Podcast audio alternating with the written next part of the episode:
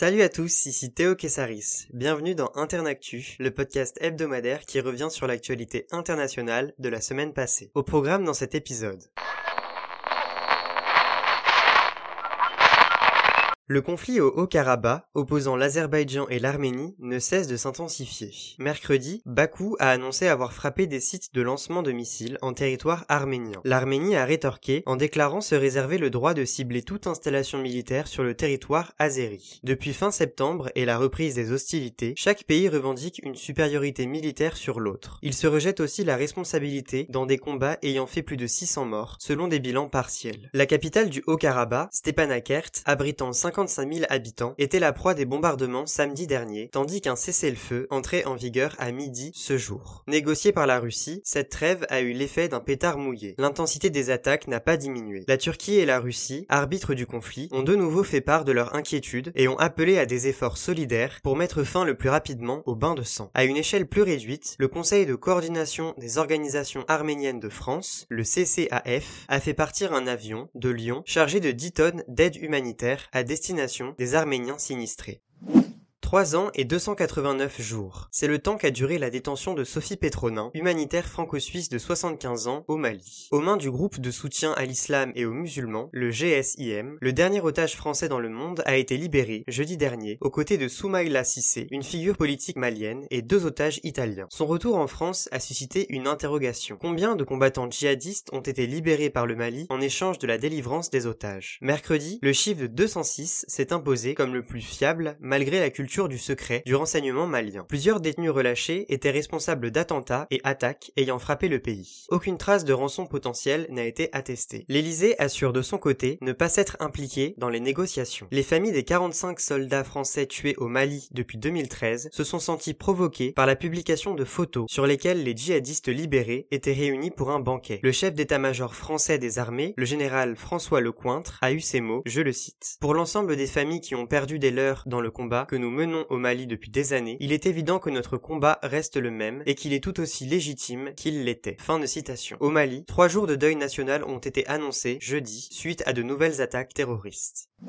Le Covid-19 gagne du terrain. Plusieurs pays ont annoncé durcir leurs mesures sanitaires cette semaine. Mardi, en Italie, le président du Conseil, Giuseppe Conte, a interdit les fêtes privées pour les 30 prochains jours. Le nombre de convives au baptême, mariage et enterrement a été limité à 30. L'état d'urgence sanitaire a été prolongé jusqu'au 31 janvier 2021. Il a été rétabli en France où un couvre-feu est entré en vigueur en fin de semaine. Lundi, c'est Boris Johnson, le premier ministre britannique, qui a fait preuve de fermeté en fermant les bars et pubs dans la région de Liverpool, une mesure désapprouvée par la population locale. En parallèle, des hôpitaux de campagne ont rouvert. Les rassemblements de plus de 6 personnes sont aussi interdits dans tout le pays. Un reconfinement partiel a été décrété mardi aux Pays-Bas. Restaurants et cafés seront fermés pour deux semaines. L'Espagne connaît les manifestations des Madrilènes depuis que leur ville a été placée en état d'alerte vendredi dernier. Une quarantaine d'autres villes sont fermées. En Allemagne, le masque est obligatoire dans une partie du centre-ville de Munich. L'Arménie garde ses frontières terrestres fermées jusqu'en janvier 2021. 6 cas ont été découverts à Qingdao, en Chine. Les 9 millions d'habitants de la ville ont tous été dépistés. Le Brésil a atteint, samedi dernier, le seuil de 150 000 morts.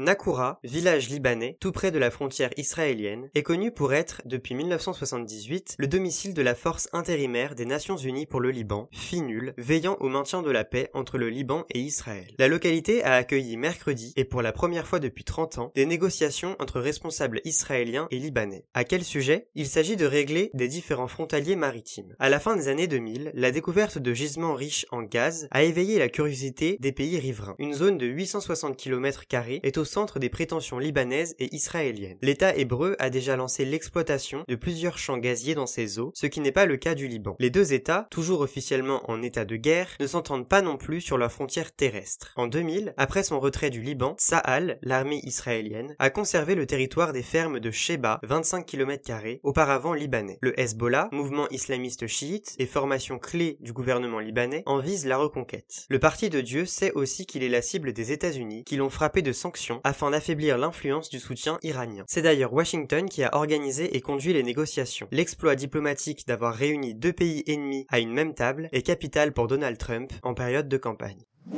Jeudi, l'Union européenne a sanctionné par un gel d'avoir et une interdiction de déplacement six membres de l'administration présidentielle russe du président Vladimir Poutine. Pour Bruxelles, ces personnes sont responsables de l'empoisonnement de l'opposant Alexei Navalny en août dernier. Il apparaît que le consentement du pouvoir présidentiel ait été essentiel pour se procurer du Novichok, ce puissant agent innervant, seulement accessible aux autorités étatiques de la Fédération de Russie. Le Royaume-Uni a annoncé des sanctions contre Alexandre Bortnikov, directeur du FSB, le service fédéral de sécurité russe. Dmitri Peskov, porte-parole de la présidence russe, a critiqué une décision illogique et annoncé que le Kremlin répondra. Alexei Navalny, hospitalisé le 20 août à Omsk en Sibérie, a été transféré le lendemain à l'hôpital de la Charité à Berlin. Il en est sorti le 23 septembre après 32 jours d'hospitalisation. Plus au sud, la tension est remontée d'un cran entre Athènes et la Turquie. Lundi, le navire d'exploration gazière a été renvoyé en Méditerranée orientale. La France et l'Allemagne ont dénoncé des provocations inadmissibles alors que le collectif européen s'était laissé jusqu'à décembre pour décider ou non de sanctions à l'égard de la Turquie. Du côté du Brexit, Boris Johnson a annoncé vendredi qu'il faudrait se préparer à une sortie de l'Union européenne sans accord. Le spectre du no deal guette alors qu'Ursula von der Leyen a encore montré sa fermeté à l'égard du Royaume-Uni dans la poursuite des négociations.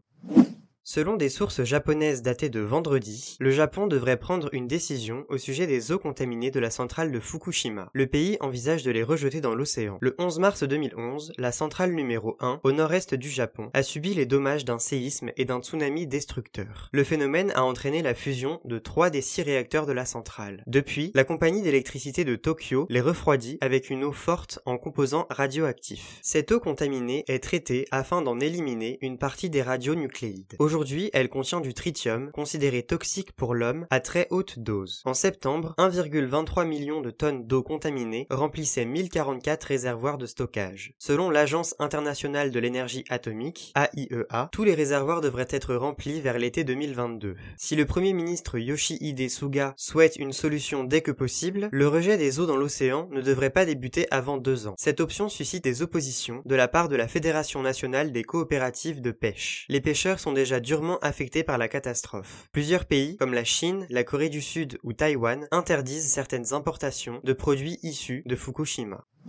Le Bangladesh a consacré un changement de taille dans son appareil judiciaire. Lundi, le gouvernement a annoncé qu'il allait rendre le viol passible de la peine de mort. Cette décision fait suite à plusieurs jours de manifestations dans le pays, après plusieurs agressions sexuelles récentes. Approuvé par la première ministre Sheikh Hasina, le décret est entré en vigueur mardi, dès sa promulgation par le président. Dhaka et d'autres villes ont été les lieux de l'expression des colères depuis qu'une vidéo montrant des hommes déshabiller et attaquer une femme est devenue virale. Jusque-là, le viol est puni par un emprisonnement à perpétuité les manifestants dénoncent une culture de l'impunité, très peu de femmes victimes de viols obtenant justice. Plusieurs centaines de personnes étaient mobilisées malgré les fortes pluies de mousson. Les groupes de défense des droits de l'homme font aussi entendre leurs revendications. Le Bangladesh a pour habitude d'exécuter des condamnés. Depuis 2013, 23 personnes ont été pendues et quelques 1718 individus attendent dans le couloir de la mort, d'après des sources locales. L'information insolite de la semaine. Touriste japonais de 26 ans, Jesse Katayama, a pu profiter d'une expérience singulière en se retrouvant tout seul au Machu Picchu. Le 14 mars dernier, le voyageur s'est trouvé coincé au Pérou, le confinement généralisé étant décrété le 16. C'est ce jour qu'il devait visiter le monument péruvien emblématique. Manque de chance, il ferme ses portes. N'ayant aucune possibilité de quitter le pays, Jesse s'est installé durant 7 mois dans la ville d'Aguas Calientes. Il s'est fait de nouveaux amis, a multiplié les séances matinales de sport. Habile boxe, il s'est lié à des enfants péruviens à qui il a enseigné des mouvements de combat. Son retour au Japon approchait, mais sa famille a convaincu le ministère national de la culture de lui permettre de visiter le Machu Picchu. Jesse Katayama a pu y rentrer seul grâce à une autorisation spéciale. Deux photographes ont capturé ce moment original. Le touriste japonais a loué la gentillesse des Péruviens dans une publication Instagram mardi. Un sentiment mélancolique semble l'avoir suivi pour son retour au Japon vendredi. Ce chiffre maintenant. 50. C'est en pourcentage la quantité des coraux de la Grande Barrière en Australie qui ont péri depuis 25 ans. Mercredi, des scientifiques alertent sur les dommages du réchauffement climatique par une étude publiée dans le journal scientifique Proceedings of the Royal Society. Le réchauffement de l'eau conduit à un blanchissement et une décoloration des coraux, ce qui les dégrade. Les grandes espèces de corail, celles à ramification et en forme de table, sont les plus affectées, certaines d'entre elles ont disparu. Terry Hughes, professeur à l'université James Cook et auteur de l'étude, a avancé que les engagements pris lors de l'accord de Paris de 2015, s'ils étaient respectés, pourraient conduire à un rétablissement partiel des coraux. L'urgence est manifeste. En l'absence de changements significatifs, l'espace corallien de 2300 km de long pourrait perdre son statut au patrimoine mondial de l'UNESCO acquis en 1981. Coup de projecteur sur la personnalité de la semaine.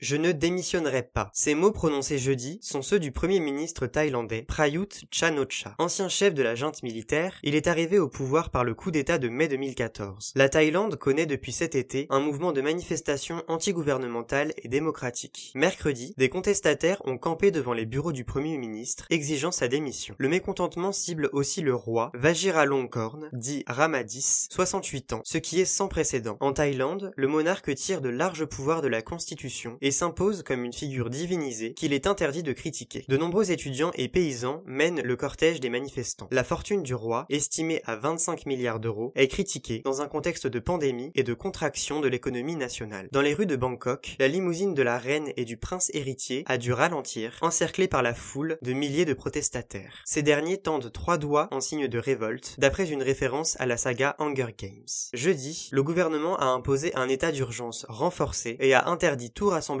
de 5 personnes. Les informations pouvant mettre en danger la sécurité nationale ont aussi été prohibées. Et voilà, c'est la fin de ce numéro d'Internactu. On se retrouve la semaine prochaine pour un nouvel épisode, et en attendant, restez informés.